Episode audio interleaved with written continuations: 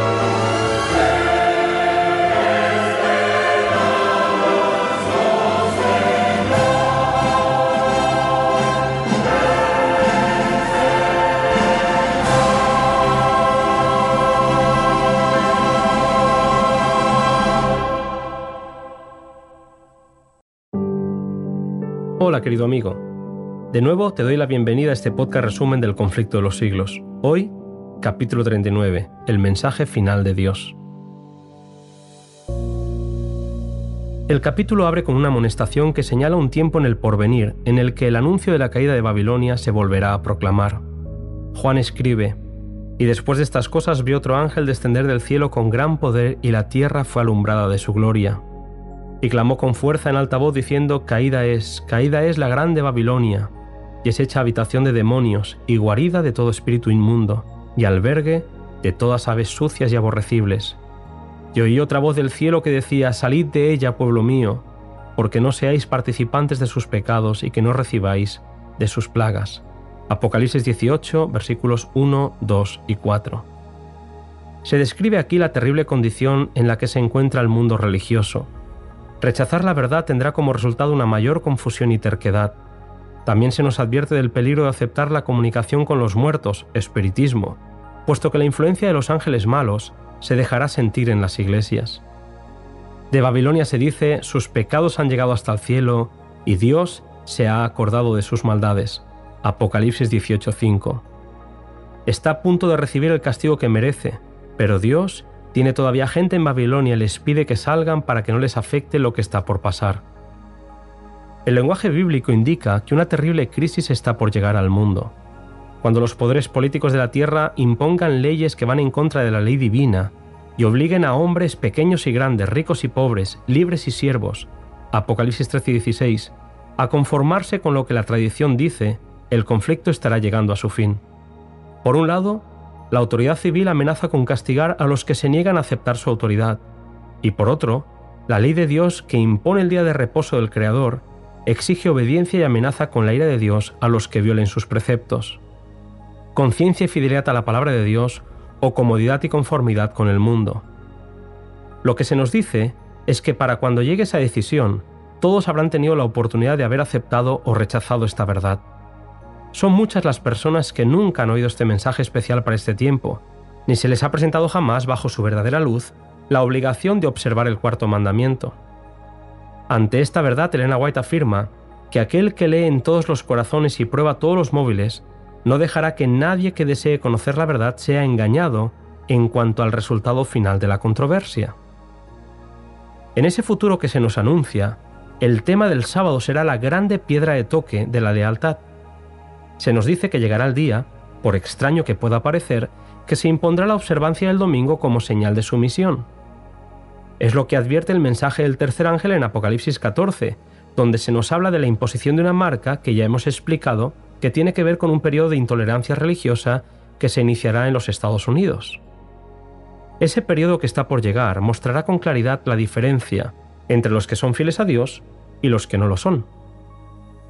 Hasta ahora, dice Elena White, se ha solido considerar a los predicadores de las verdades del tercer ángel como meros alarmistas. Se han declarado absurdas y sin fundamento las ideas sobre intolerancia religiosa en Estados Unidos según las cuales algún día la Iglesia y el Estado se unirán en ese país para imponer leyes contrarias a la ley divina. Aunque sería más cómodo limitarse a predicar cosas agradables, cuando llegue el tiempo el Espíritu empujará a hombres fieles a declarar diligentemente la verdad y señalar los peligros que están por llegar a este planeta. Los pecados de Babilonia serán denunciados. Con valentía se denunciará el fatal resultado de la imposición de las observancias de la Iglesia por parte de la autoridad civil. También se declarará que el espiritismo y el poder papal no son bíblicos. Miles y miles de personas que nunca habrán oído palabras semejantes las escucharán. El ángel que une su voz a la proclamación del tercer mensaje alumbrará toda la tierra con su gloria. Así se predice una obra de extensión universal y de poder extraordinario. Se dirigirá la atención de la gente a la pisoteada ley de Dios, la gente tendrá preguntas y se nos dice que el clero hará esfuerzos casi sobrehumanos para sofocar la luz por temor de que alumbre a sus rebaños. Al paso que el movimiento en favor de la imposición del domingo se vuelve más audaz y decidido, la ley será invocada contra los que observan los mandamientos. La defensa de aquellos que sean acusados de no obedecer la ley hará que la luz llegue ante millares de personas que de otro modo no sabrían de estas verdades. Elena White sigue diciendo lo siguiente, cuando los defensores de la verdad se nieguen a honrar el domingo, unos serán echados en la cárcel, otros serán desterrados, y aún otros serán tratados como esclavos. Ante la razón humana todo esto parece ahora imposible, pero a medida que el espíritu refrenador de Dios se retire de los hombres, y estos sean dominados por Satanás, que aborrece los principios divinos, se verán cosas muy extrañas. Por otra parte, muchos que hoy creen en este mensaje abandonarán esta posición para simplemente dejarse arrastrar por la mayoría. Hombres de elocuencia y talento emplearán sus facultades para engañar a personas, convirtiéndose en enemigos de la verdad que un día acariciaron. Serán días en los que la fe de los fieles será probada duramente. Estarán rodeados de dificultades, pero no retrocederán. El Todopoderoso será su auxilio, y sabrán que las palabras que dijeron no fueron las suyas, sino las de aquel que les ordenó decirlas serán guiados por la escritura y solo esperan que lo que han dicho sea examinado a la luz de la misma palabra de verdad. Han hablado siendo movidos por la convicción del Espíritu Santo y no pueden callar, deben cumplir con su deber y dejar a Dios los resultados. Mis queridos amigos, mientras nos acercamos al final del conflicto, hemos de saber que en sus diferentes formas, la persecución es el desarrollo de un principio que ha de subsistir mientras Satanás exista y el cristianismo conserve su poder vital. Pero Jesús sigue intercediendo en el santuario celestial. El Espíritu sigue refrenando el mal y prepara a su pueblo para la obra maravillosa que Él protagonizará. Así lo describe Elena White. La gran obra de evangelización no terminará con menor manifestación del poder divino que la que señaló el principio de ella. Las profecías que se cumplieron en tiempo de la efusión de la lluvia temprana, al principio del ministerio evangélico, deben volverse a cumplir en tiempo de la lluvia tardía, al fin de dicho ministerio. Esos son los tiempos de refrigerio en que pensaba el apóstol Pedro cuando dijo, Así que, arrepentíos y convertíos, para que sean borrados vuestros pecados, pues que vendrán los tiempos del refrigerio de la presencia del Señor y enviará a Jesucristo. Hechos 3, 19 y 20. El mensaje no seré llevado adelante tanto con argumentos como por medio de la convicción profunda inspirada por el Espíritu de Dios. Los argumentos ya fueron presentados, sembrada está la semilla y brotará y dará frutos. Precioso es el mensaje que hemos leído en este capítulo. Nos volvemos a encontrar en el siguiente que se titula El tiempo de angustia.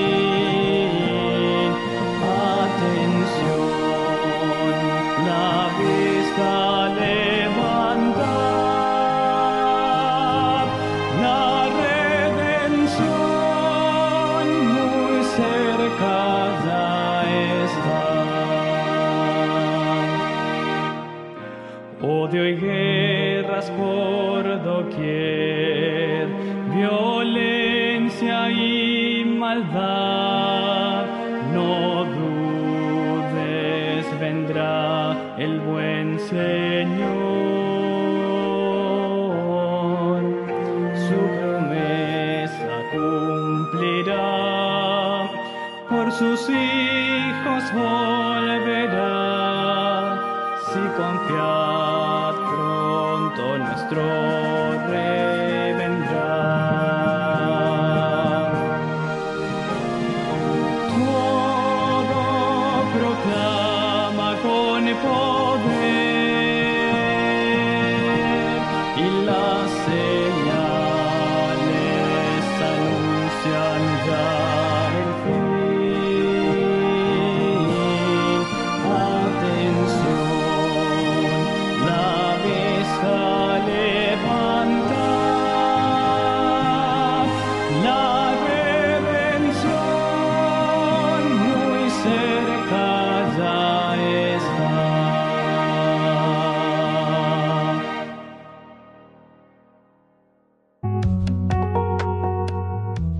advertencia más solemne y terrible que se les haya hecho a los habitantes de la tierra está registrada en el libro de Apocalipsis. Evidentemente, Dios considera que este mensaje es muy importante porque con respecto de esta profecía dijo, si alguno tiene oído, oiga. En otras palabras, Dios está diciendo que necesitamos prestar atención a este mensaje urgente. Es crucial para nuestra supervivencia. ¿Y cuál es este mensaje? Ve por tu Biblia y en un momento más abordaremos este importantísimo tema de actualidad.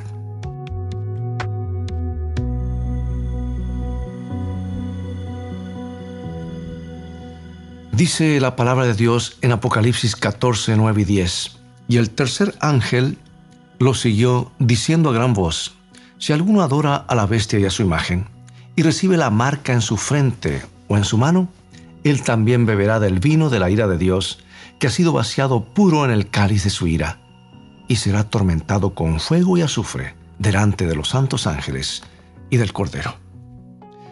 Toda persona debería estudiar con detenimiento esta profecía y tener la seguridad de que no tiene ninguna relación con la bestia o su marca. Se les prometen grandes bendiciones a los que son leales a Dios y que reciben su sello, mientras que a los que reciben la marca de la bestia se les da la más terrible amonestación. Y según la profecía bíblica, los habitantes del planeta estarán divididos en dos grupos solamente, no en miles de religiones como hay hoy. Y en el clima de la última gran crisis religiosa esta tierra, los que sean leales a Dios y obedezcan sus mandamientos, y estará el otro grupo, los que adoran a la bestia y reciban su marca y las siete últimas plagas. La imagen es clara. Se ejercerá presión sobre los que se nieguen a adorar a la bestia o recibir su marca. Se los amenazará con el aislamiento económico. Escucha Apocalipsis 13, versículos 16 y 17. Y hacía que a todos, pequeños y grandes, ricos y pobres, libres y esclavos, se les pusiese una marca en la mano derecha o en la frente, y que ninguno pudiese comprar ni vender, sino el que tuviese la marca o el nombre de la bestia o el número de su nombre. Y aún más, llegado el momento se promulgará un decreto que condenará a muerte a los que se nieguen a adorar a la imagen de la bestia. Apocalipsis 13:15 y se le permitió infundir aliento a la imagen de la bestia para que la imagen hablase e hiciese matar a todo el que no la adorase. La imagen es clara. Se ejercerá presión sobre los que se resistan a recibir la marca de la bestia. Habrá un tremendo boicot económico. No podrás comprar o vender sin poner en riesgo tu vida misma. Y esto producirá la mayor crisis de la historia humana y ya casi está ante nosotros, debemos estar preparados. Por eso, amigo y amiga, este es uno de los temas más serios que se encuentran en la Biblia.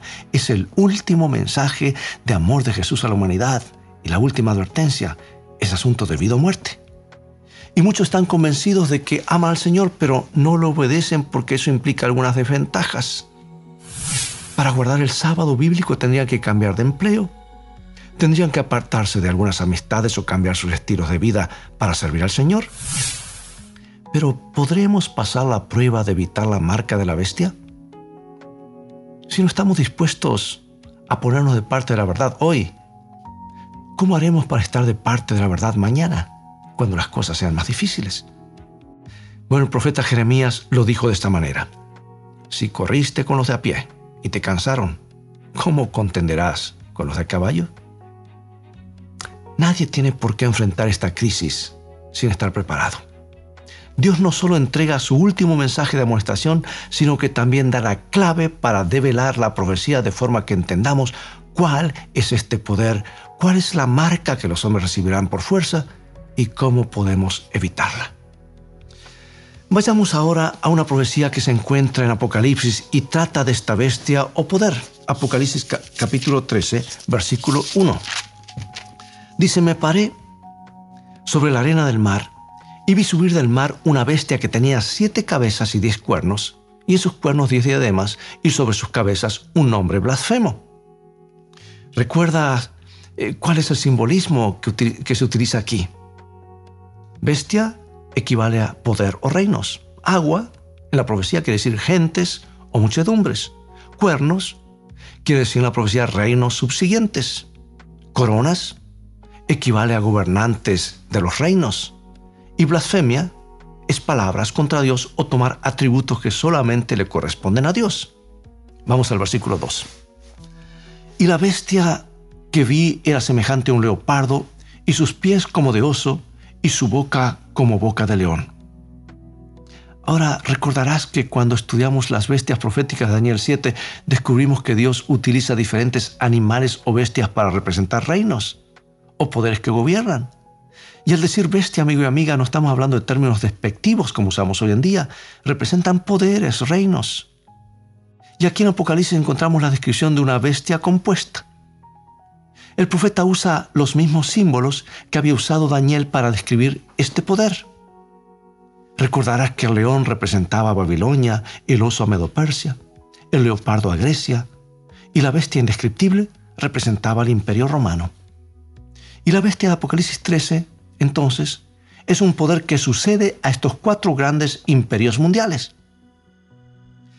Y en este capítulo de la profecía bíblica se nos dan siete características que identifican a este poder claramente. Solo un poder, amigo y amiga, sobre la tierra tiene todas las características que se mencionan en esta profecía. Y la escritura y la historia secular permiten una identificación precisa, muy clara. No podemos equivocarnos. Y en Apocalipsis 13.2 encontramos la primera clave para conocer su identidad. Aquí está. Hablando acerca de la bestia, Juan escribió lo siguiente. Y el dragón le dio su poder y su trono y grande autoridad. ¿Le dio el dragón su trono de autoridad algún otro poder? La respuesta es sí. ¿Qué poder lo recibió? En el año 350 después de Cristo, cuando Constantino era emperador de Roma, decidió mudar su capital, el asiento del imperio de Roma, a Bizancio. A la nueva capital llamó Constantinopla en honor a sí mismo. Y al salir de Roma no quiso dejar un vacío político, por lo que le entregó la ciudad a otra persona. No quería entregarla a un líder político que pudiera convertirse en una amenaza futura para él o su imperio, pero se la dio a un líder religioso. Y los libros de historia nos cuenta que Constantino, el emperador de la Roma pagana, donó su capital, la ciudad de Roma, junto con sus tesoros y su ejército al obispo de Roma. Baldarase la Blanca, profesor de historia de la Universidad de Roma, dijo lo siguiente. Dijo, a la sucesión de los Césares siguió la sucesión de los pontífices de Roma. Y cuando Constantino abandonó Roma, le dio su trono al pontífice. Por lo tanto, Roma pagana se allanó el camino o le allanó el camino a la Roma papal y descubrimos que el sistema papal es el que describe en Apocalipsis 13 como este poder que Apocalipsis le llama bestia, o sea, un poder. Sin embargo, es importante tener en mente que la profecía habla de una organización o sistema de teología, no de individuos. Hay muchas personas sinceras, honestas en todas las denominaciones. Yo tengo cuatro primos curas sacerdotes católicos, cinco primas monjas, y nos respetamos y nos llevamos de maravillas. Hay personas que aman al Señor y desean conocer su verdad y seguirlo. Procedamos entonces con la identificación del poder representado por la bestia. Se hemos descubierto que la Roma papal recibió su autoridad de la Roma pagana y no solo recibió el trono de la, o ciudad capital y los títulos, sino también el poder sobre la Europa occidental. La segunda marca de identificación se encuentra en Apocalipsis 13:4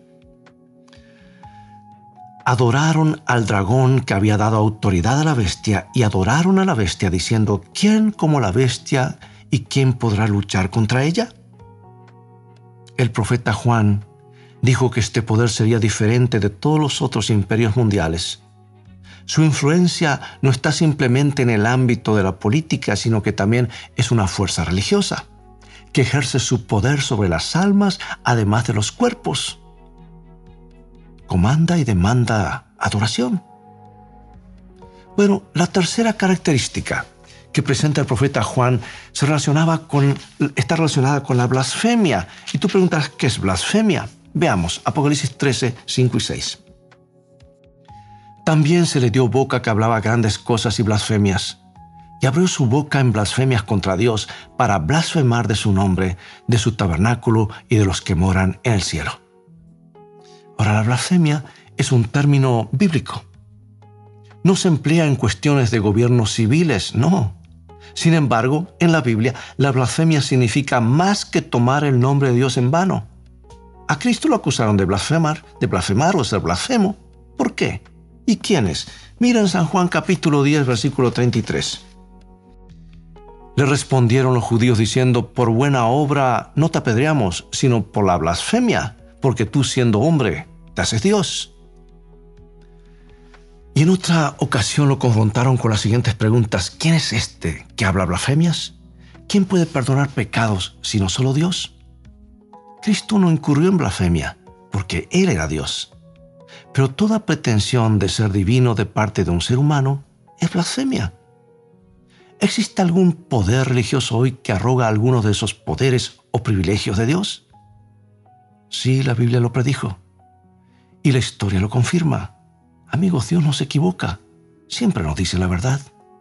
Y a veces la verdad duele un poquito porque no estamos acostumbrados a escucharla ni a predicarla. Y cuando Jesús dijo que perdonaba los pecados de cierto hombre, los judíos se pusieron furiosos asegurando que Cristo había blasfemado.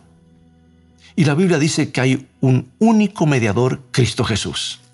Mira lo que dice el libro de Timoteo, San Pablo, 1 uh, Timoteo capítulo 2, versículo 5. Porque hay un solo Dios y un solo mediador entre Dios y los hombres, Jesucristo hombre. Podemos acudir directamente a Jesús y confesar nuestros pecados. Y lo digo con todo cariño y respeto, amigo y amiga. No necesitamos acudir a ningún líder espiritual, un sacerdote o ser humano. Podemos ir directamente a Jesús. Y hay un libro entero en la Biblia que nos habla exactamente de eso, lo que Jesús está haciendo como somos sacerdote y queremos acercarnos confiadamente a Él. Mira lo que dice San Juan en su primera carta, capítulo 1, versículo 9. Si confesamos nuestros pecados, Él es fiel y justo para perdonar nuestros pecados y limpiarnos de toda maldad. La siguiente característica identificatoria que examinaremos está en Apocalipsis capítulo 13, versículo 7. Y se le permitió hacer guerra contra los santos y vencerlos. Pregunto, ¿ha habido una persecución religiosa a los disidentes? Es un hecho histórico registrado que entre 40 y 50 millones de personas fueron martirizadas durante la Edad Media tanto por católicos y por protestantes, en nombre del cristianismo. Naciones enteras fueron arrasadas por ningún otro crimen que la herejía, es decir, atreverse a creer o enseñar algo contrario a las doctrinas de la Iglesia. Solo hay que leer la historia de la Edad Media, el registro de la Inquisición española, la historia de los valdenses, la historia de Hus, Jerónimo, para descubrir que este poder cumple la profecía que habla de un poder perseguidor.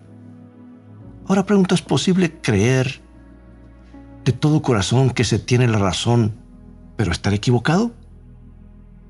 El apóstol Pablo vivió esta experiencia. Persiguió a los cristianos y participó en el apedreamiento de Esteban. Pero cuando vio la verdadera luz, dio un vuelco total y se unió a la iglesia que antes había perseguido. Por favor, no te confundas. La Biblia dice hay camino que al hombre parece derecho, pero su fin es camino de muerte. Bueno, ahora examinemos algo de matemática bíblica. La matemática es una ciencia exacta y nos da la evidencia convincente de que el sistema mencionado, el poder representado por la bestia, es lo que Jesús menciona. Ahora amigos, no es algo que estamos inventando o dando interpretación. Si Jesús lo dice, yo estoy hablando solamente lo que Jesús te menciona en su palabra. Y la historia lo corrobora. Recuerda que la Biblia dice que la bestia regirá por 42 meses. Apocalipsis 13:5. También se le dio boca que hablaba grandes cosas y blasfemias y se le dio autoridad para actuar 42 meses. El profeta Juan dio la quinta característica identificatoria. Dijo que este poder perseguidor iba a dominar al mundo por 42 meses y luego este poder sería quebrantado. 42 meses son 1260 años en la profecía bíblica, porque ya hemos descubierto que un día representa un año. Encontramos que esta bestia iba a continuar por 1260 años literales antes de que ese poder fuera destruido. ¿Sucedió así? Analicemos la historia por unos momentos. En el 538 después de Cristo, el último de los tres poderes arrianos fue conquistado y el Papa aseguró su trono. Y esto señaló el comienzo del gobierno de Roma papal sobre Europa. Ahora si le sumas 1260 años, a 538 después de Cristo, de paso, los años eran 360 días, no 365, porque se seguía el calendario lunar de 30 días, llegas exactamente al año 1798 después de Cristo. Y el profeta Juan había predicho, vi una de sus cabezas como herida de muerte. Pregunto, ¿ocurrió algo que quebrantara el poder papal en 1798? Claro que sí. En 1798, Napoleón envió al general francés Louis Alexandre Berthier a Roma para tomar cautivo al Papa y la profecía divina también decía, vi una de sus cabezas como herida de muerte, pero su herida mortal fue sanada y se maravilló toda la tierra en pos de la bestia. Estoy leyendo Apocalipsis 13:3. El profeta de la antigüedad escribió, leemos el versículo 8, y la adoraron todos los moradores de la tierra cuyos nombres no estaban escritos en el libro de la vida del Cordero. La sexta característica que estudiaremos se encuentra en Apocalipsis 13 y 18. Aquí hay sabiduría.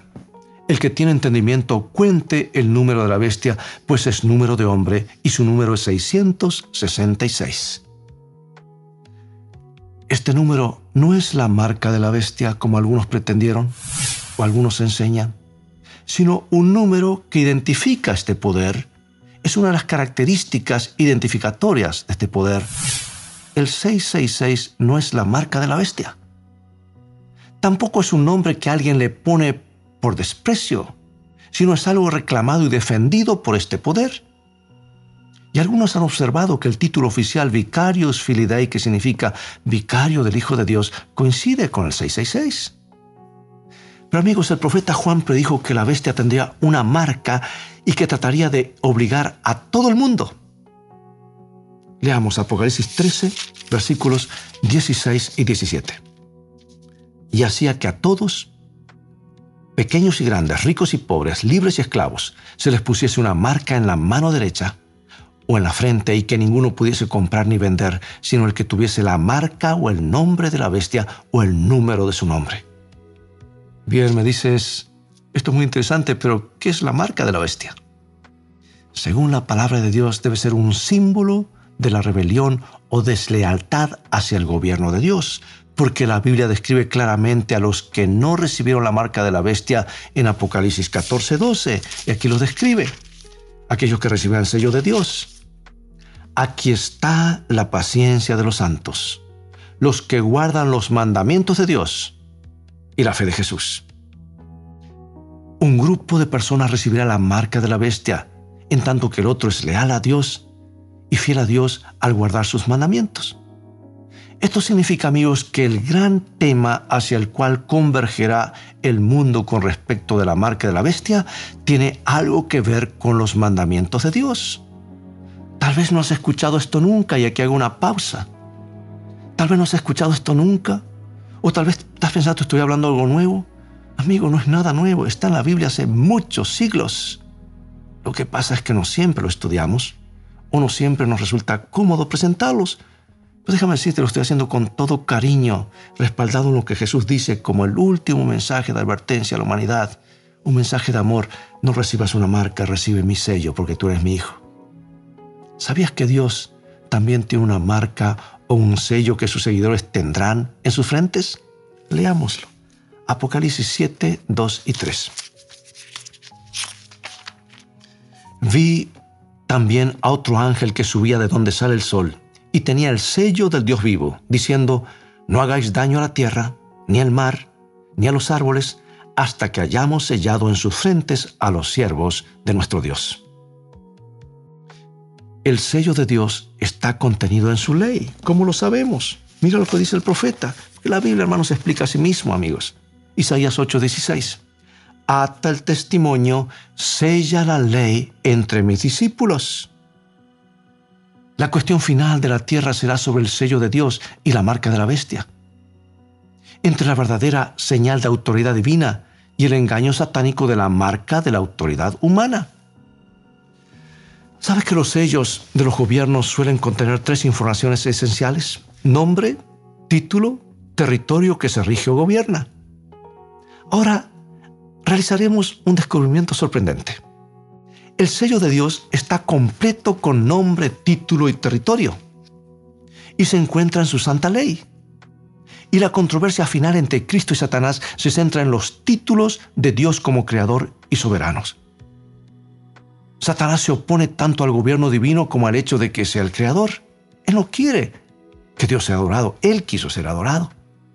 Y Satanás está en guerra en contra de ambos conceptos y quiere llevar a los hombres al mismo punto. En el corazón mismo de los diez mandamientos descubrimos el santo sábado de Dios que contiene el sello de autoridad del gobierno legítimo de Dios. Nombre, título y territorio se revelan en el orden de guardar, en la orden de guardar el sábado. Aquí está. Veamos. Éxodo capítulo 20, versículos 8 al 11. Acuérdate del día de reposo, aquí equivale a sábado, para santificarlo. Seis días trabajarás y harás toda tu obra, mas el séptimo día es reposo para Jehová tu Dios.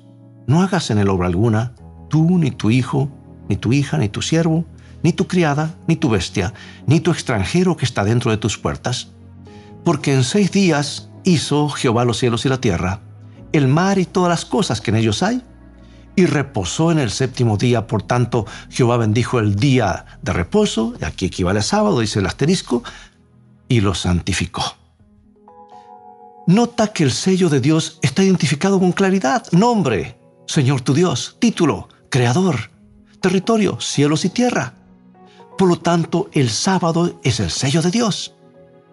El sábado siempre ha sido una señal especial. Mira lo que dice Ezequiel capítulo 20, versículo 20. Santificad mis sábados y sean por señal entre mí y vosotros, para que sepáis que yo Jehová, yo soy Jehová vuestro Dios.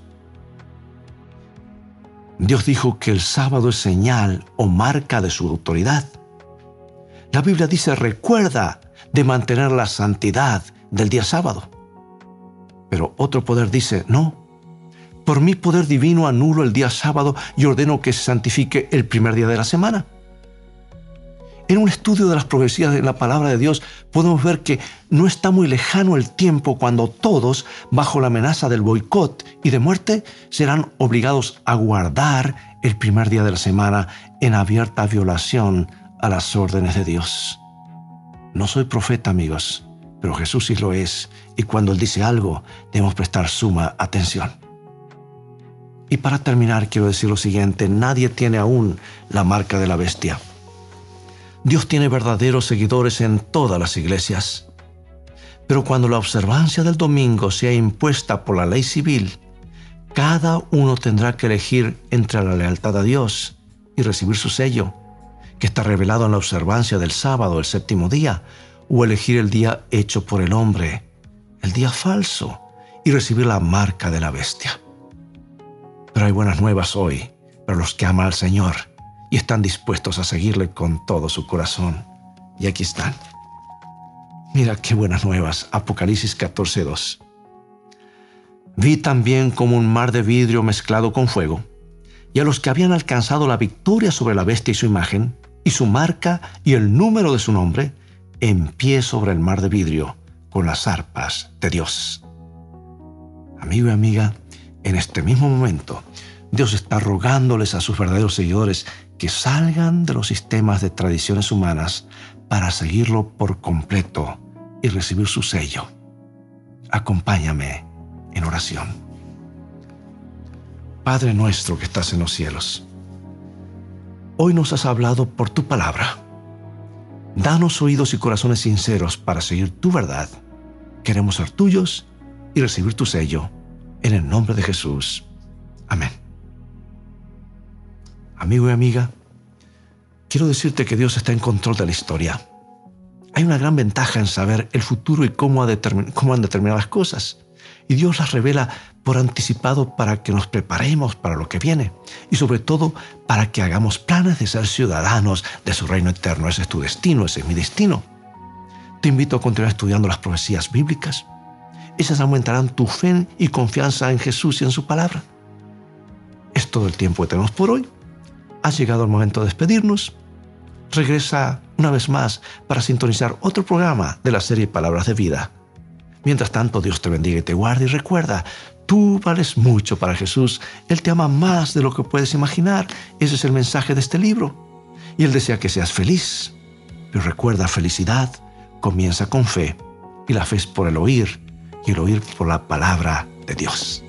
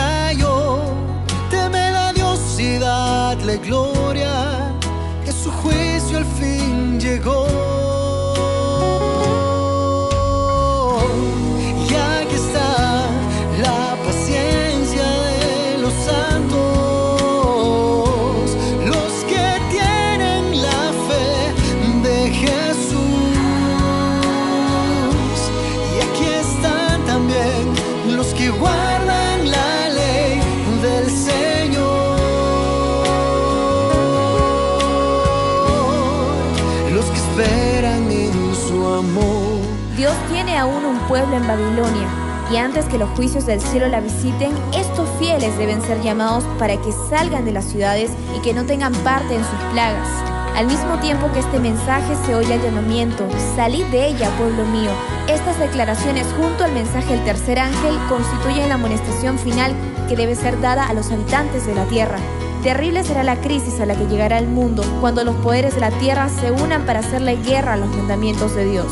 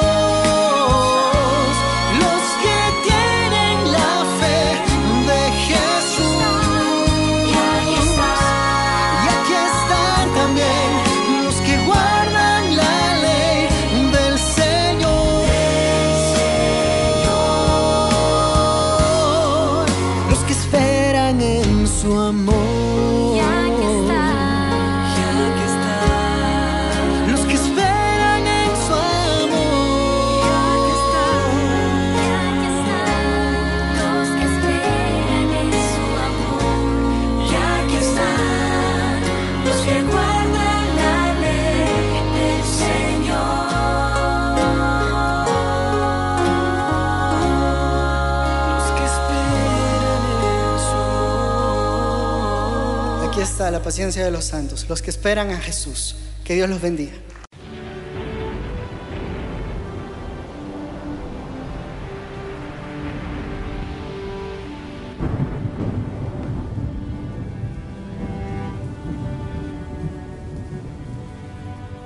Muy buenas tardes, ah, queridos hermanos y hermanas. Contentos de tenerles aquí para estudiar la lección que nos corresponde en estos momentos. Vamos a estudiar en esta sesión la lección número 28 en nuestro manual, el tomo 2. El título de nuestra lección es Los mandamientos de Dios. Y claro, estamos estudiando los mensajes de los tres ángeles y ah, ya estudiamos lo que significa, aquí está la paciencia de los santos en nuestro estudio anterior. Ahora vamos a estudiar, guardan los mandamientos de Dios y en la próxima sesión vamos a estudiar lo que significa la fe de Jesús. Así que vamos paso a paso. Pero antes de estudiar queremos pedir la bendición de Dios en nuestro estudio, así que inclinemos nuestros rostros para orar. Padre Celestial, gracias te damos por el buen receso que hemos podido disfrutar. Pedimos ahora que nos ayudes a concentrarnos en lo que vamos a estudiar. Ayúdanos a entender lo que significa la expresión, guardan los mandamientos de Dios. Gracias por escucharnos, porque te lo imploramos en el nombre de Jesús. Amén. La expresión guardar los mandamientos de Dios se encuentra en tres versículos del libro de Apocalipsis. Y para comenzar queremos leer esos tres versículos a donde aparece la expresión guardar los mandamientos. Ahora, Apocalipsis 14 es el primer lugar que quiero mencionar. No vamos en orden en que aparecen en Apocalipsis, pero en Apocalipsis 14, 12 se hace un contraste entre los que adoran y obedecen a la bestia y los que adoran y obedecen a Dios. Y dice en cuanto a los fieles, aquí está la paciencia de los santos, los que guardan los mandamientos de Dios y la fe de Jesús. Es decir, los fieles van a guardar los mandamientos de Dios. La segunda referencia a la expresión guardar los mandamientos de Dios se encuentra en Apocalipsis 22, 14. Y ah, vamos a ver que en este texto las versiones varían.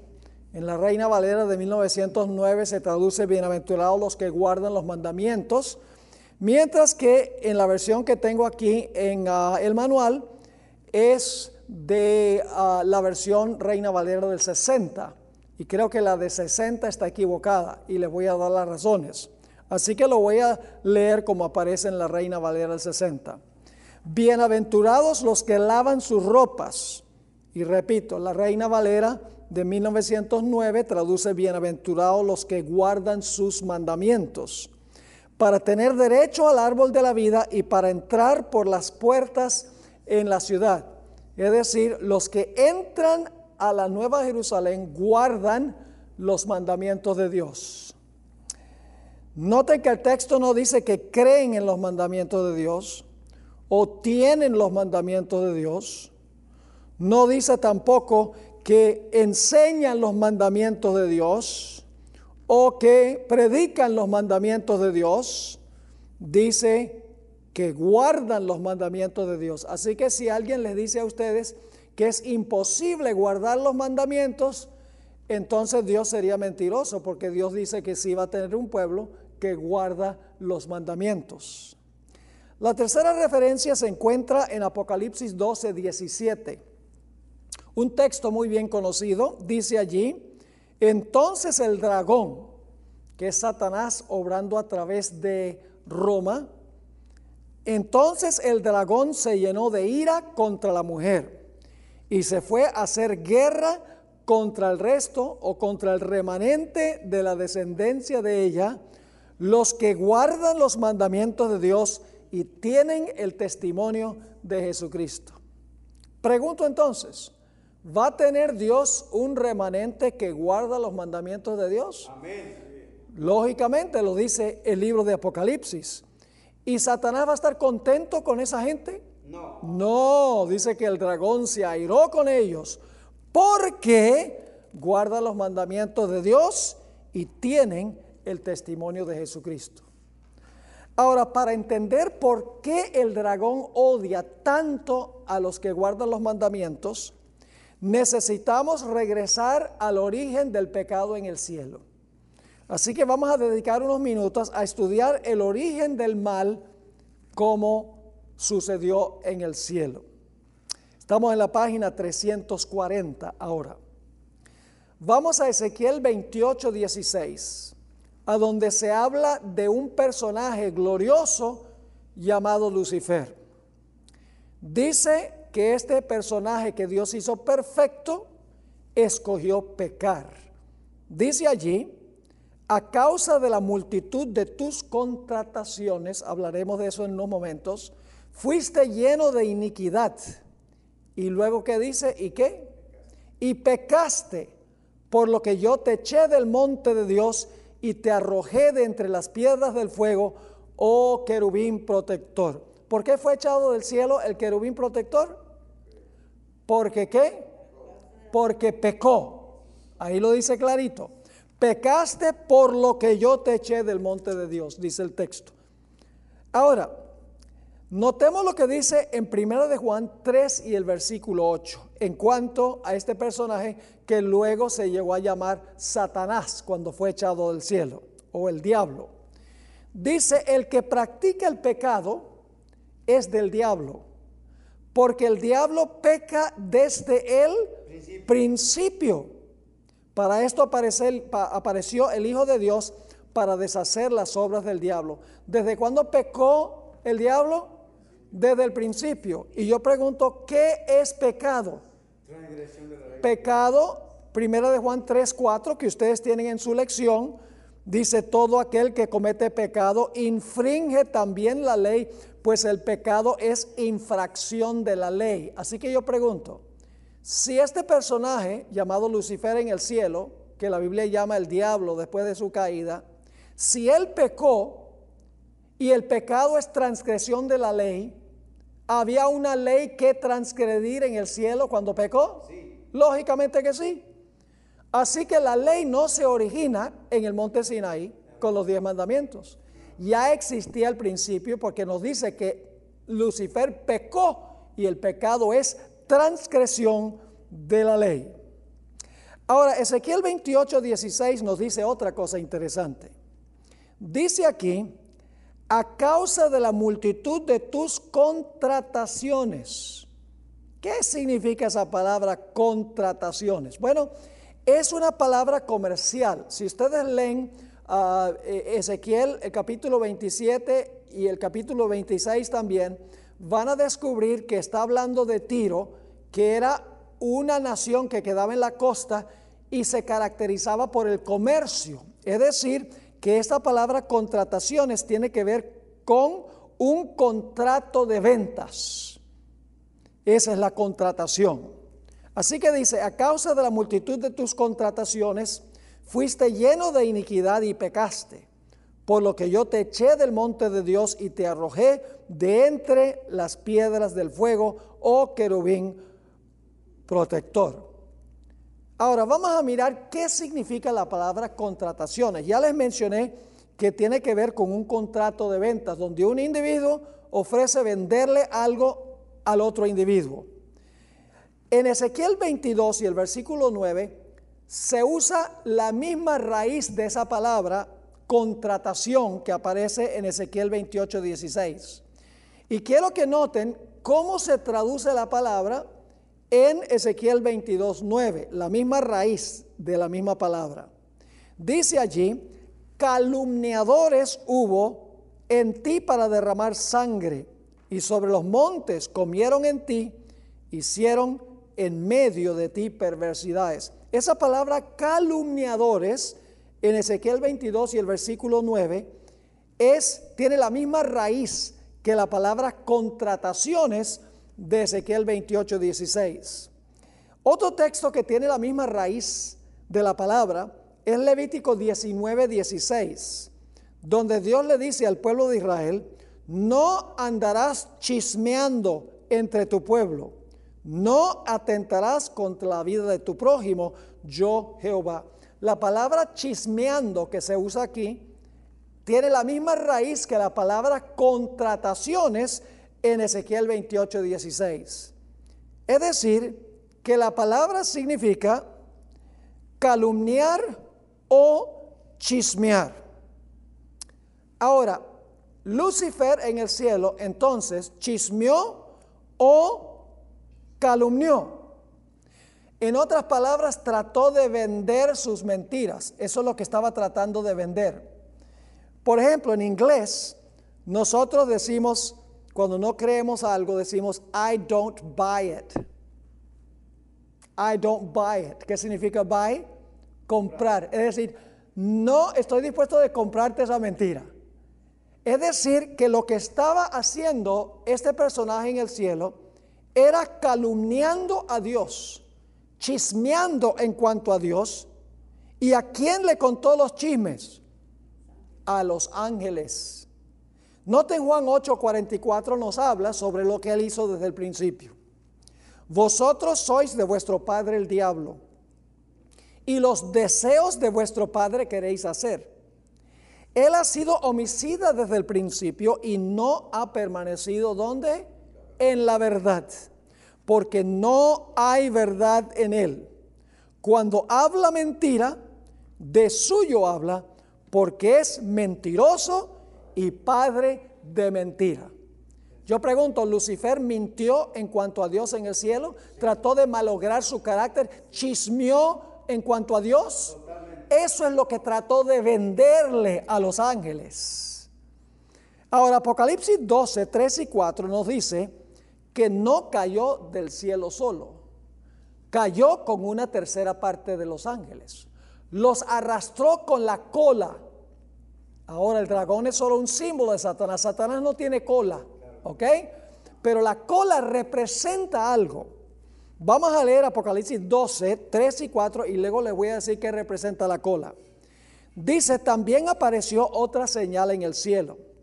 He aquí un gran dragón escarlata que tenía siete cabezas y diez cuernos y en sus cabezas siete diademas. Y su cola arrastraba la tercera parte de las estrellas del cielo. ¿Qué son las estrellas del cielo? ángeles y las arrojó sobre la tierra. ¿Cómo arrojó a los ángeles a la tierra? ¿Con qué? Con la cola. Ahora, ¿qué representa la cola? La cola es simbólica. Satanás no tiene cola literalmente. La respuesta está en Isaías 9, 15 y 16. Isaías 9, 15 y 16. El anciano y venerable de rostro es la cabeza el profeta que enseña mentira es la cola. ¿Cuál es la cola? El que miente. Así que, ¿cómo logró Satanás llevarse a una tercera parte de los ángeles? Con la cola, es decir, con sus mentiras. Y luego dice en el versículo 16, porque los gobernadores de este pueblo son qué cosa? Engañadores y sus gobernados se pierden precisamente lo que hizo Satanás en el cielo. Ahora, hay un par de citas del Espíritu Profecía muy significativas, estas citas, que describen los métodos que usó Lucifer en el cielo. La primera cita está en el conflicto de los siglos, página 549. Abandonando el lugar que ocupaba en presencia inmediata del Padre, Lucifer salió a difundir qué cosa? el espíritu de descontento entre los ángeles, obrando con misterioso sigilo y encubriendo durante algún tiempo su verdadero objetivo bajo una apariencia de reverencia hacia Dios. Se esforzó en despertar dudas respecto a las leyes que gobernaban a los seres celestiales. Insinuó que aunque las leyes podrían ser necesarias para los habitantes de otros mundos, los ángeles, siendo más exaltados, no necesitaban semejantes restricciones, pues su propia sabiduría bastaba para guiarlos. Es decir, ustedes no necesitan ninguna norma externa, un Dios que les diga esto es bueno y esto es malo, porque ustedes están tan desarrollados que ustedes mismos pueden saber qué es bueno y qué es malo sin que Dios se los diga. Entonces van a ser libres. Ese fue el argumento de Satanás. En otro lugar, conflicto de los siglos 553 y 554, Elena White amplía. Reiteró su acerto de que los ángeles no necesitaban ningún control, sino que debía dejárselas seguir su propia voluntad que siempre los conduciría al bien. Denunció los estatutos divinos como restricción de su libertad y declaró que su objetivo era qué? Abolir la ley.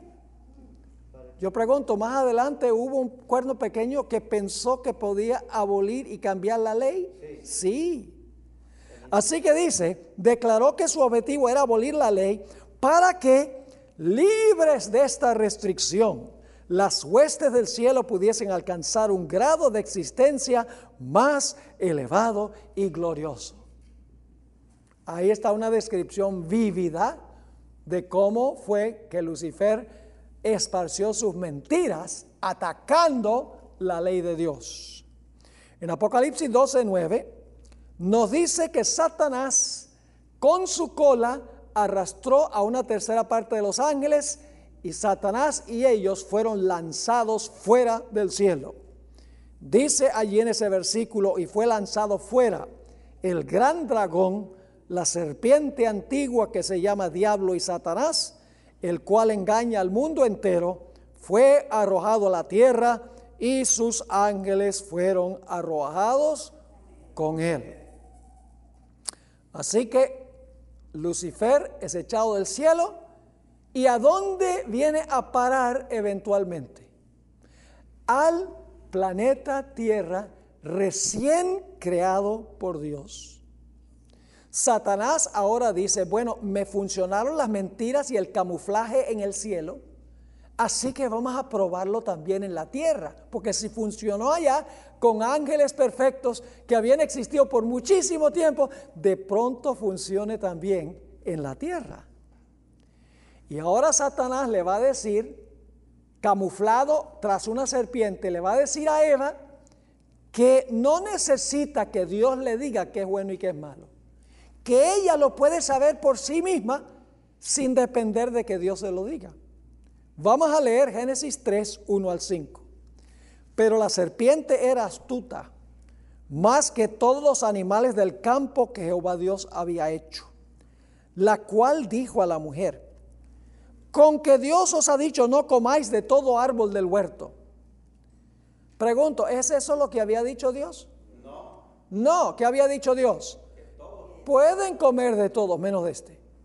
¿Por qué razón Satanás contó esta mentira? Tan, era una mentirota.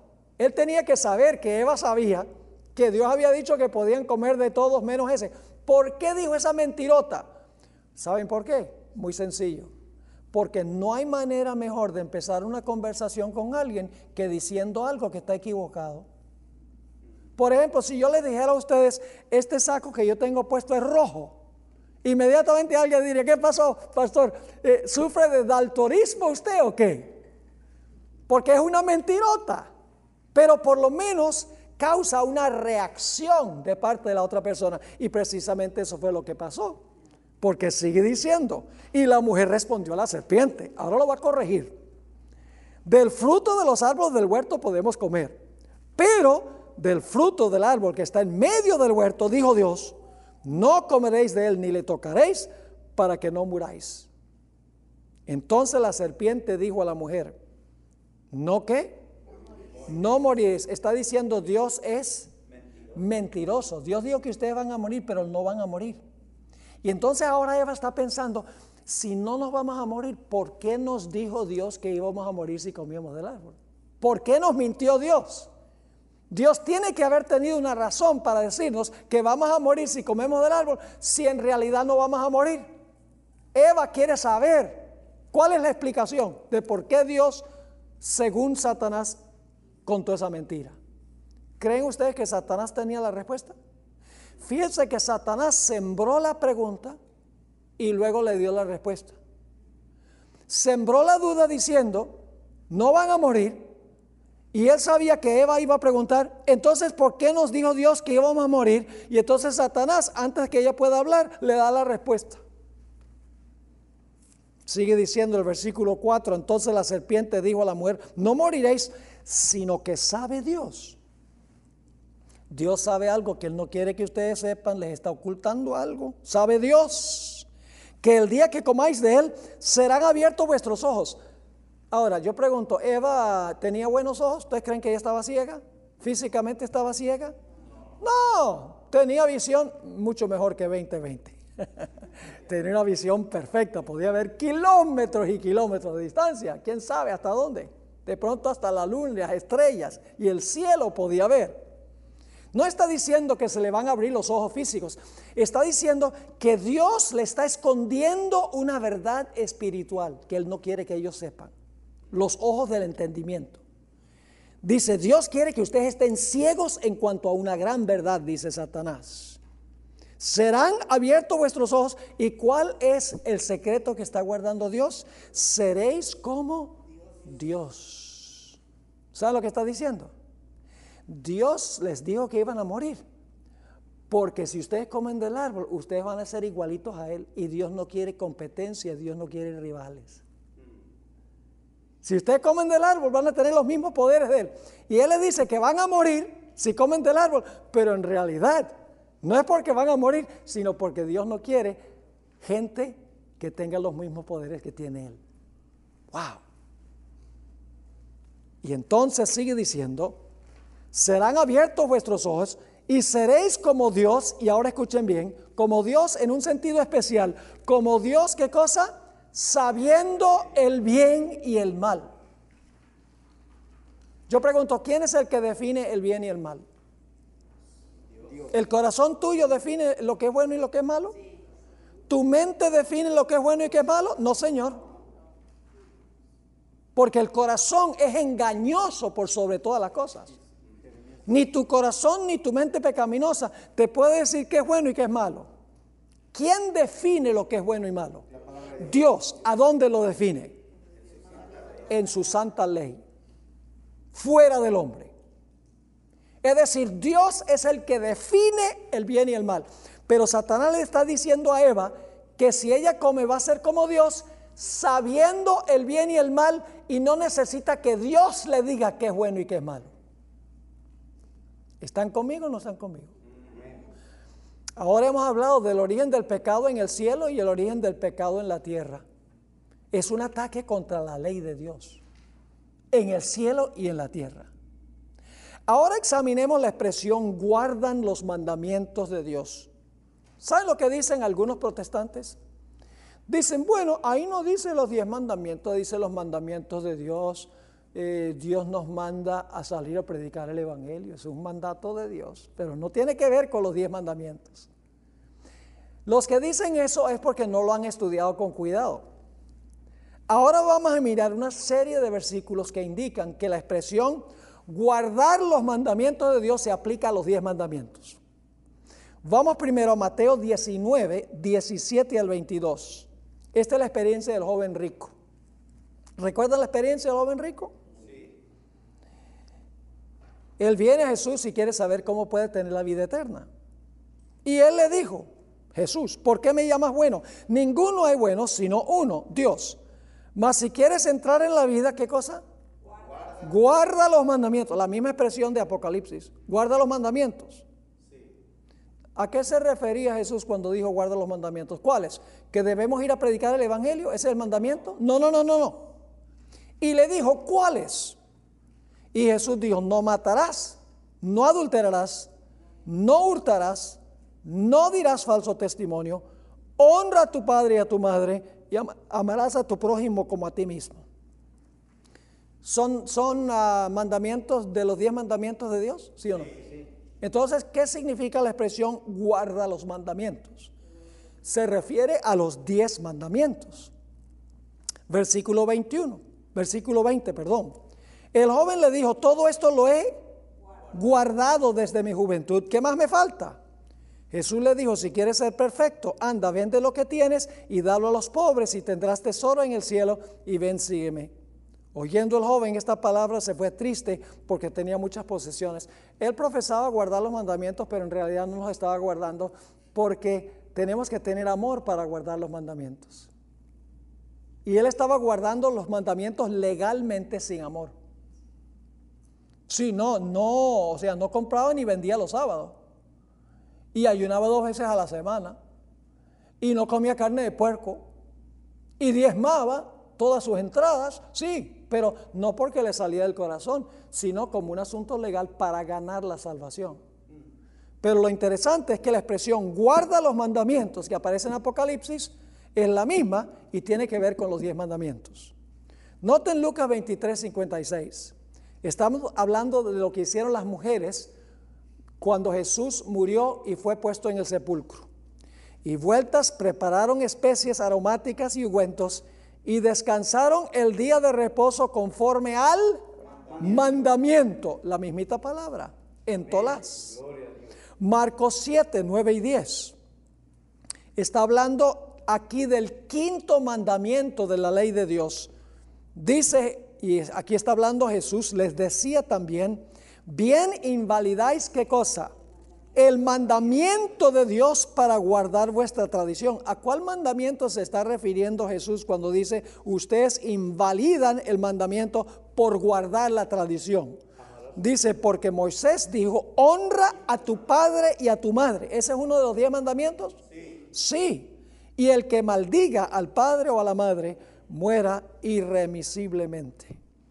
Ahora también encontramos que en la Biblia la palabra ley y la palabra mandamientos se usan intercambiablemente.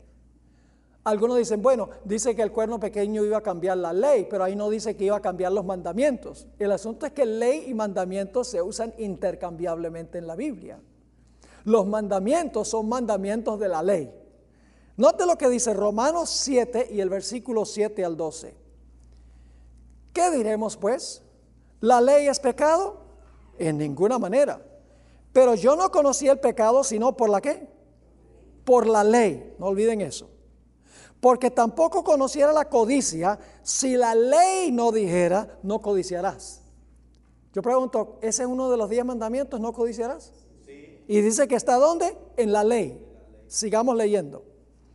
Dice, mas el pecado, tomando ocasión por el qué? El mandamiento que está en la qué? En la ley. Produjo en mí toda codicia, porque sin la ley el pecado estaba muerto y yo sin la ley vivía en un tiempo, pero venido el mandamiento, ¿cuál mandamiento? No codiciarás, ¿verdad? Pero venido el mandamiento, el pecado revivió y yo morí. Y hallé que el mismo mandamiento, que es el décimo de los, de los diez, que era para vida, a mí me resultó para muerte. Porque el pecado, tomando ocasión por el mandamiento, que ya he dicho que es el décimo, me engañó y por él me mató. De manera que la ley, ahora fíjense que los mandamientos están en la qué? En la ley. De manera que la ley a la verdad es santa y el mandamiento que está en la ley, ¿qué cosa? Santo, justo y bueno. ¿Está claro? Noten 1 Corintios 7, 19 lo que dijo el apóstol Pablo.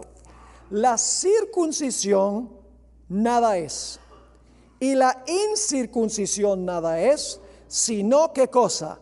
El guardar los mandamientos de Dios. Es decir, guardar los mandamientos y obedecer la ley son intercambiables. Ahora vamos a nuestra siguiente sección, la página 343. Quiero que ustedes vean que mandamientos y leyes son intercambiables.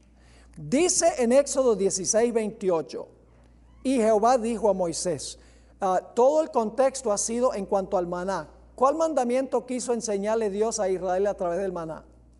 El sábado. Ahora dice, y Jehová dijo a Moisés, ¿hasta cuándo no queréis guardar qué? Mis mandamientos y mis leyes. El sábado es un mandamiento en la ley de Dios.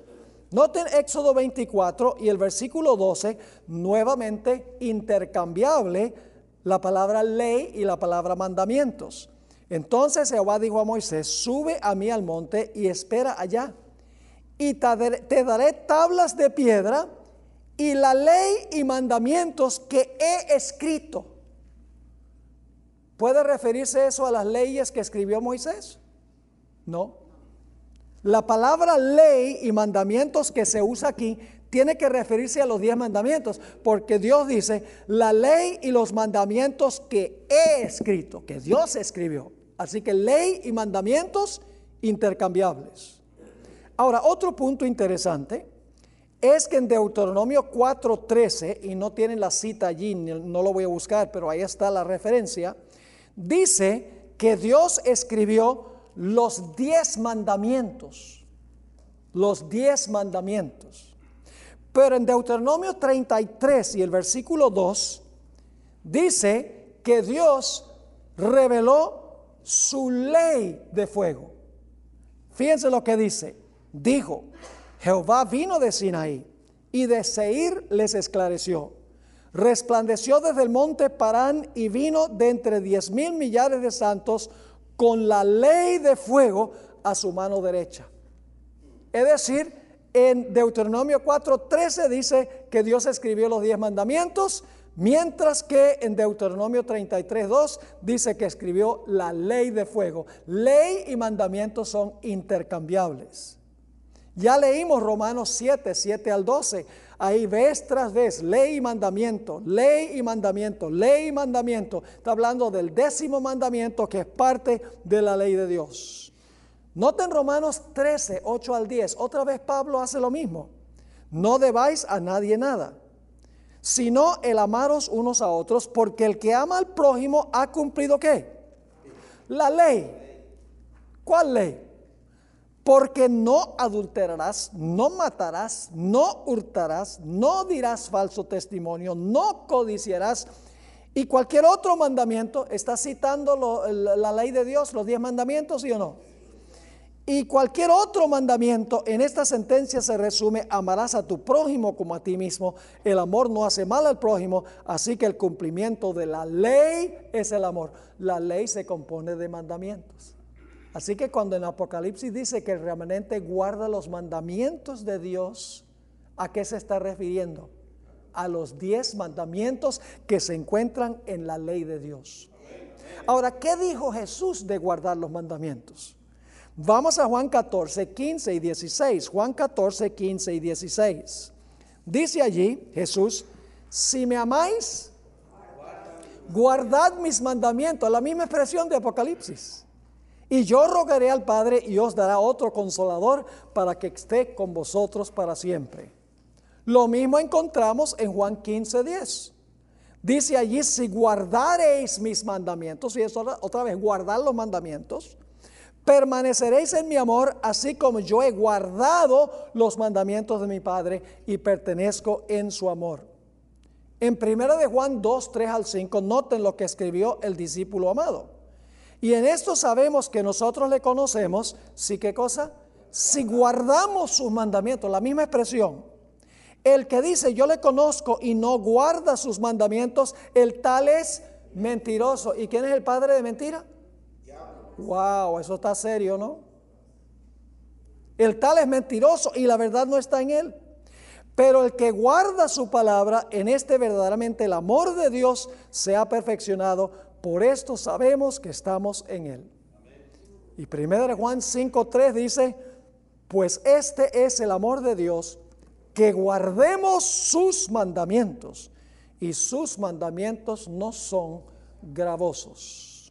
Entonces, cuando Apocalipsis dice que el remanente guarda los mandamientos de Dios, ¿a qué mandamientos se refiere? Se refiere a los diez mandamientos que se encuentran ¿dónde?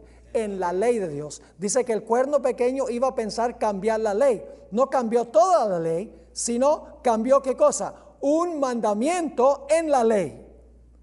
Ahora, hablemos un poco del anticristo y los mandamientos.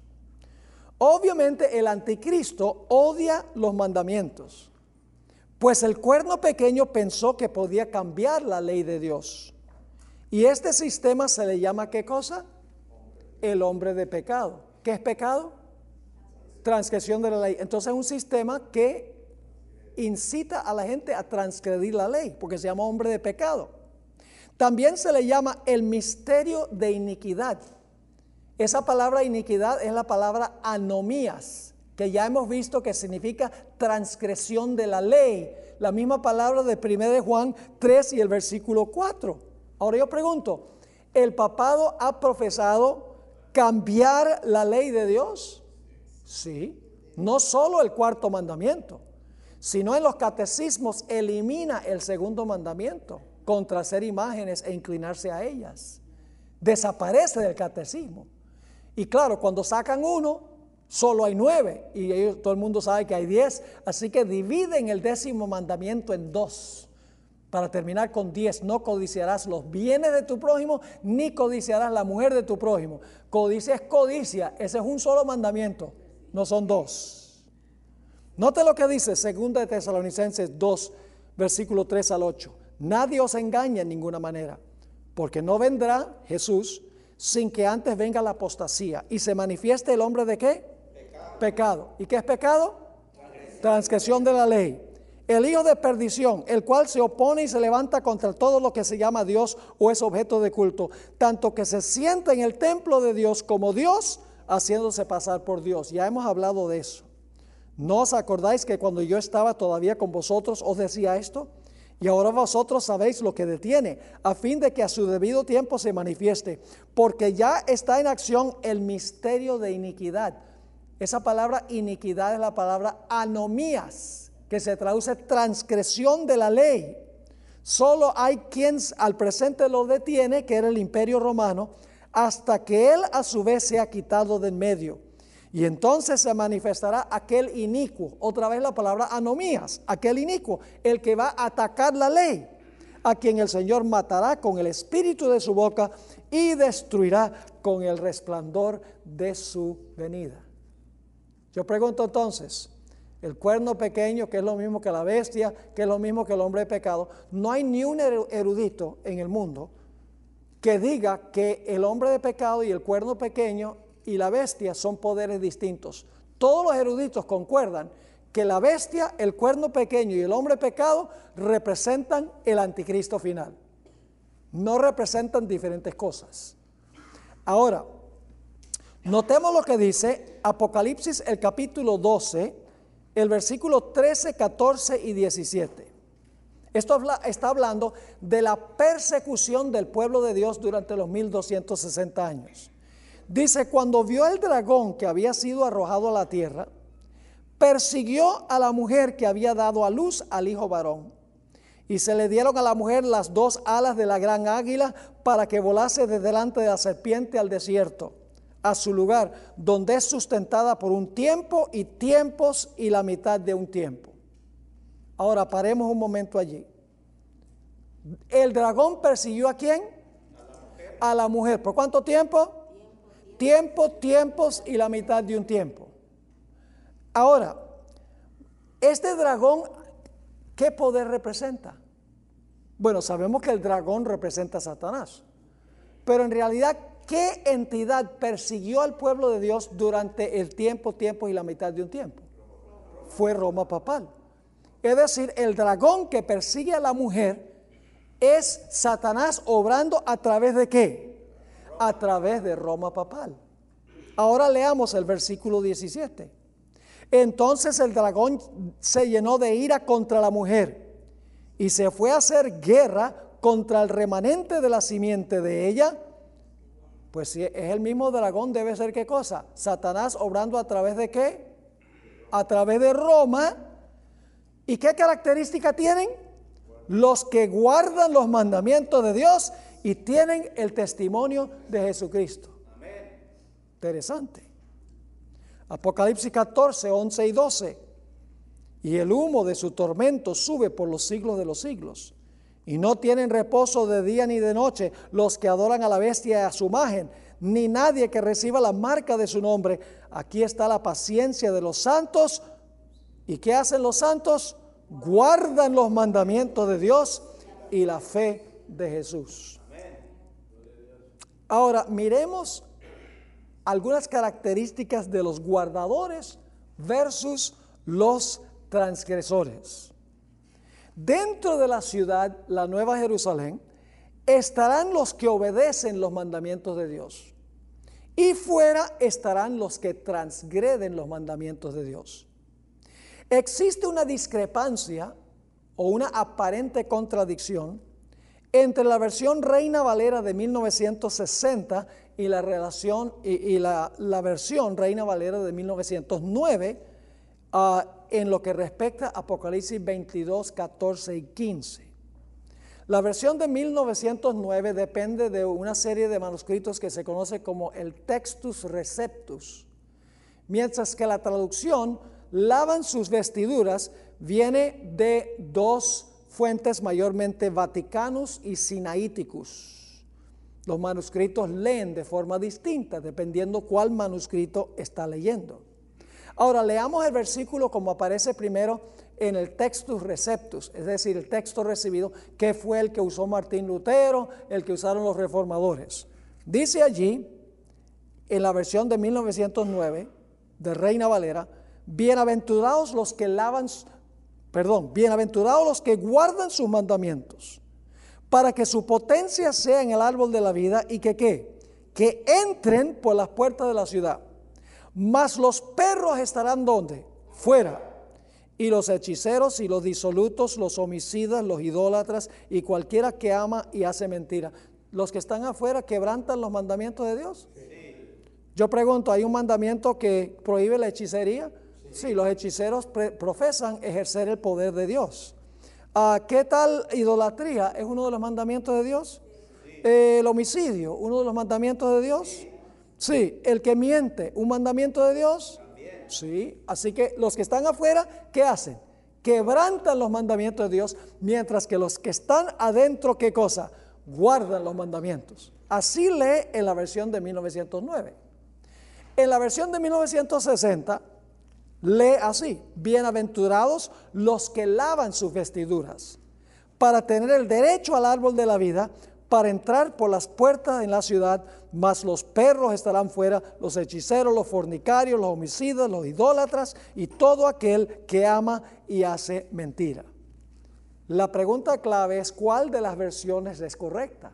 ¿Lavan sus vestiduras o guardan sus mandamientos? Bueno, necesito explicarles algo sobre los manuscritos de la Biblia.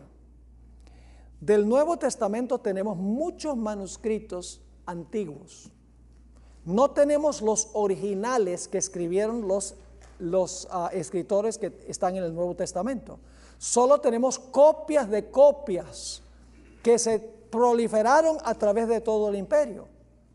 Y a veces en el proceso de transmisión cambian algunos, algunos detallitos. No es cosa de mayor envergadura, pero cambia porque la persona copió mal o quiso aclarar algo y añadió algo al texto que no estaba en el texto. Ustedes encuentran ahí en la página 346, la traducción guardan sus mandamientos es tas entolas autón, mientras que lavan sus vestiduras es tas stolas autón. Muy parecidos, ¿verdad? Hubiera sido muy fácil que el original dijera tas stolas autón y que el que estaba escribiendo estaba escribiendo rápido y puso eh, tas eh, stolás en vez de tas entolás. Y algunos dicen, bueno, entonces no podemos confiar en los manuscritos. ¿Cómo vamos a saber lo que enseña la Biblia? Fíjense lo que escribió la hermana White. En Mensajes Selectos, tomo 1, página 18, ella escribió, algunos nos miran con seriedad y dicen, ¿No creen que debe haber habido un error de copista o de traductor? Todo esto es probable, dice ella. Y aquellos que son tan estrechos para vacilar por esto y tropezar, de, eh, tropezar en esta posibilidad o probabilidad, estarían también listos para tropezar en los misterios de la palabra inspirada, porque su débil mente no puede discernir los propósitos de Dios. Ahora, cuando dos textos en diferentes versiones discrepan, la pregunta clave es cómo determinamos cuál es la traducción correcta, cuál es uh, la forma correcta de hacerlo. Hacemos dos cosas. En primer lugar, buscamos otros textos afines a ese texto. Y en segundo lugar, consideramos el contexto más amplio de ese versículo. Ahora, en los escritos de Juan se encuentran las dos expresiones en otras partes. Se encuentra la expresión lavan sus ropas y se encuentra la expresión guardan sus mandamientos. Noten Apocalipsis 7:14, a donde no hay ninguna discrepancia entre los manuscritos. Dice, y yo dije, Señor, tú lo sabes. Y él me dijo, estos son los que han salido de la gran tribulación y que han hecho. Y han lavado sus ropas y las han blan- emblanquecido en la sangre del cordero. ¿Usa Juan la expresión lavan sus vestiduras? En otro versículo, sí. Pero usa también la traducción en otros textos, guardan sus mandamientos. Por ejemplo, Apocalipsis 12, 17, ya lo leímos, guardan los mandamientos de Dios. Apocalipsis 14, 12, guardan los mandamientos de Dios, el remanente final. Así que ambas expresiones, guardan los mandamientos y lavan sus vestiduras, aparecen en otras partes de los escritos de Juan. Entonces la pregunta clave es cuál de las dos ah, copias es correcta. Bueno, la vasta mayoría de las veces que Juan se expresa, dice, guarda los mandamientos de Dios. Solo una vez usa lavan sus vestiduras en Apocalipsis el capítulo 7. Todas las demás veces habla de guardar los mandamientos. Vamos a anotar los ejemplos. Primero de Juan 2, 3 al 6. En esto sabemos que, nosotros le conocemos. ¿Sí qué? Si guardamos sus mandamientos. El que dice yo lo conozco y, y qué? Y no guarda sus mandamientos. El tal es mentiroso y la verdad no está en él. Pero el que guarda su palabra, en este verdaderamente el amor de Dios se ha perfeccionado. Por esto sabemos que estamos en Él. El que dice que permanece en Él debe andar como Él anduvo. Así que dos veces allí Juan escribe, guardan los mandamientos. Noten primero de Juan 3, 22 y el versículo 24. Y cualquiera cosa que pidiéramos la recibiremos de Él. ¿Por qué? Porque guardamos sus mandamientos y hacemos las cosas que son agradables delante de Él. Primera de Juan 5, 2 y 3. En esto conocemos que amamos a los hijos de Dios. Cuando amamos a Dios, ¿y qué? Y guardamos sus mandamientos. Pues este es el amor, que guardemos sus mandamientos. Y sus mandamientos no son gravosos. ¿Cuál es la expresión que usa más a menudo Juan? Guarda los mandamientos. Solo una vez lavan las vestiduras. Todas las demás veces usa la expresión guardan los mandamientos. Así que buscamos otros textos para ver cuál es la, cuál es la versión más probable por la preponderancia de la evidencia. Pero también nos ayuda a mirar el contexto más grande de este versículo. ¿Cuál es el contexto de Apocalipsis 22 y el versículo 14? Bueno, vamos rápidamente aquí a comparar Génesis con Apocalipsis. Solo les voy a leer la lista, ustedes tienen los textos aquí en el manual. El hombre debía comie- continuar comiendo del árbol de la vida para continuar viviendo, ¿verdad que sí? No era suficiente comer una sola vez. El, el árbol era como un cargador de baterías. Tenía que venir probablemente cada mes, porque cuando lleguemos al cielo vamos a ir de mes en mes para comer del árbol de la vida. Así que probablemente al principio era así también. Así que el hombre tenía que continuar comiendo del árbol de la vida. El hombre quebrantó el mandamiento de Dios y por lo tanto fue que echado fuera de la puerta del Edén. ¿Quiénes se colocaron en la puerta para que no pudieran entrar? Ángeles fueron colocados. Y por lo tanto el hombre no tenía acceso a qué? Al árbol de la vida. ¿Y qué vino como resultado? La maldición y qué más? La muerte. Ahora fijemos cómo el libro de Apocalipsis, Apocalipsis 22, 14, arregla lo que se dañó allá. Los fieles al final de la historia, ¿qué van a hacer? Van a guardar los mandamientos. Se les va a permitir, ¿qué cosa? Entrar por las puertas a la ciudad. ¿Quiénes van a estar en las puertas dejándolos entrar? Los ángeles. ¿Y qué van a hacer una vez que entren? Comen del árbol de la vida y no hay más maldición ni muerte. ¿Cuál es la traducción correcta? Guardan sus mandamientos.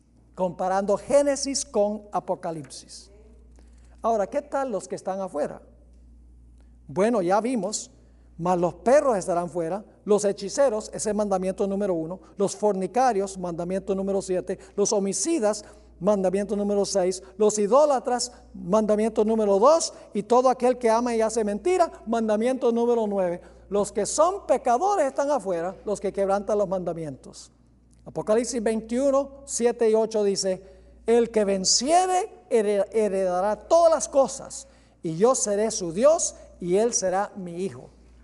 Ahora están los que están afuera.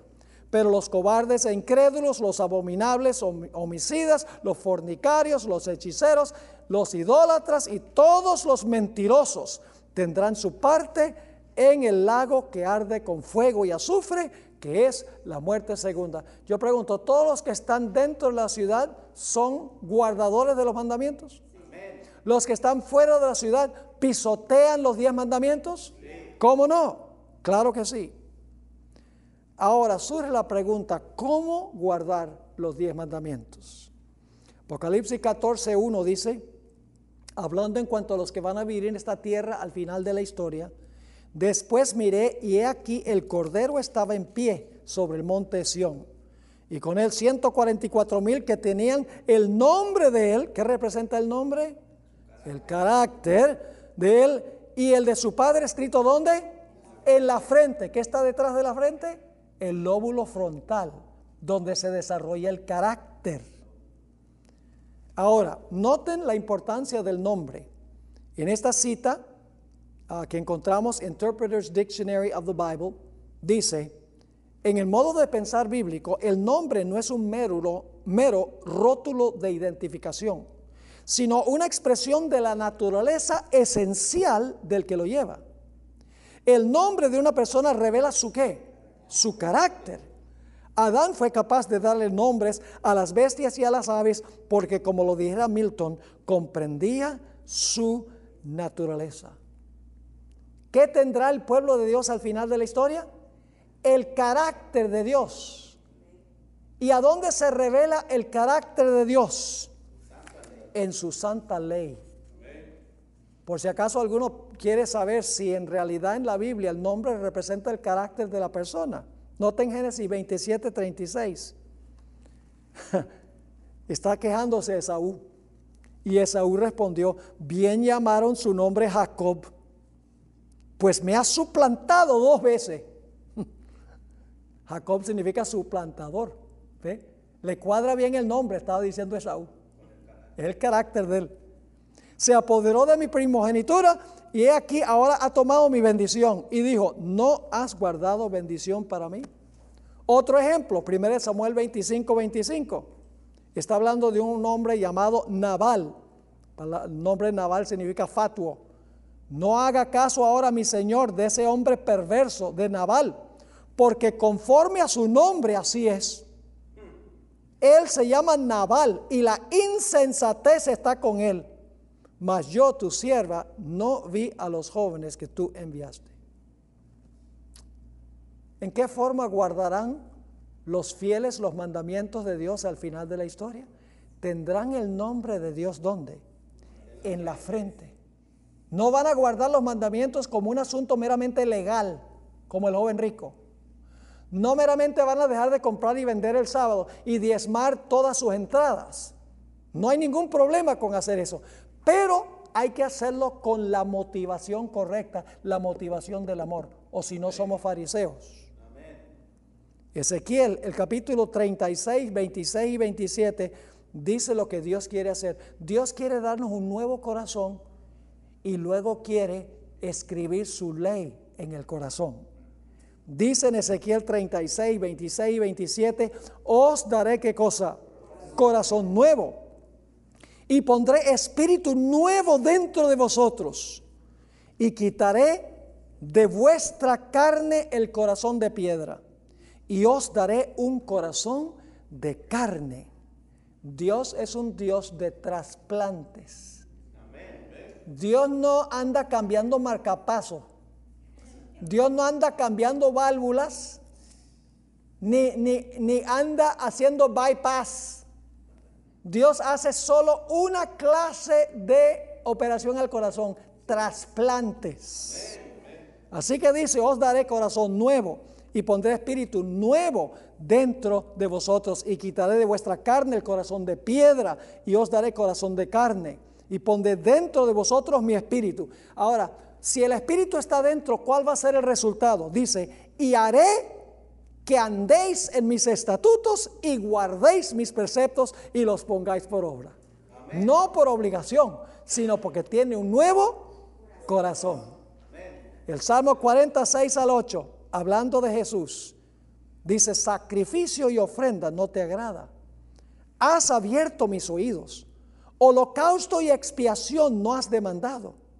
Entonces dije, he aquí vengo. En el rollo del libro está escrito de mí. El hacer tu voluntad, Dios mío, me ha agradado. ¿Por qué es que le agradó a Jesús hacer la voluntad del Padre? Oh, noten, dice, el hacer tu voluntad, Dios mío, me ha agradado y tu ley está en medio de mi corazón. Último texto, Jeremías 31, 31 al 33. He aquí que vienen días, dice Jehová, en los cuales haré nuevo pacto con la casa de Israel y con la casa de Judá. No como el pacto que hice con sus padres el día que tomé su mano para sacarlos de la tierra de Egipto.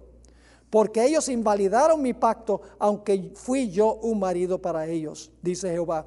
Pero este es el pacto que haré con la casa de Israel después de aquellos días, dice Jehová. Daré mi ley, ¿dónde? ¿Dónde tienen escrito el nombre los 144 mil, la generación final? ¿Dónde la tienen? En la frente. ¿Dónde se va a escribir la ley según esto? Daré mi ley en su mente y la escribiré qué? En su corazón. Y yo seré a, a ellos por Dios y ellos me serán por pueblo. Vale poco poner los diez mandamientos en paredes de las oficinas gubernamentales si no están escritas en el corazón. La justicia debe fluir de adentro y no ser impuesta de afuera. La obediencia por la fuerza crea mártires o hipócritas. Entonces, ¿cómo guardarán los mandamientos la generación final? ¿Cuáles son los mandamientos que van a guardar? Los diez mandamientos. ¿Y cómo los van a guardar? Ay, Dios dice que tengo que guardarlo. Ay, qué, ah, qué carga, qué yugo. Eso dicen los cristianos. Que los mandamientos son yugo de servidumbre que nadie puede llevar. No, no. Cuando usted ama a Jesús, usted va a querer guardar los mandamientos. Le va a salir guardarlos. Esa será la generación final. Jesús dijo, si me amáis, guardad mis mandamientos.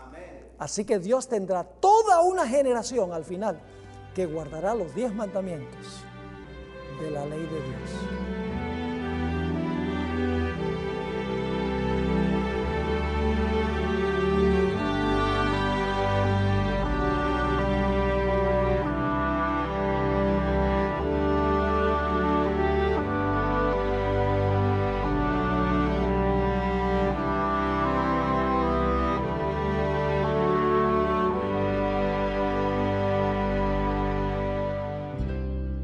Gracias a todos los que desde temprano estuvieron escuchando Circuito Celestial. Feliz semana para todos.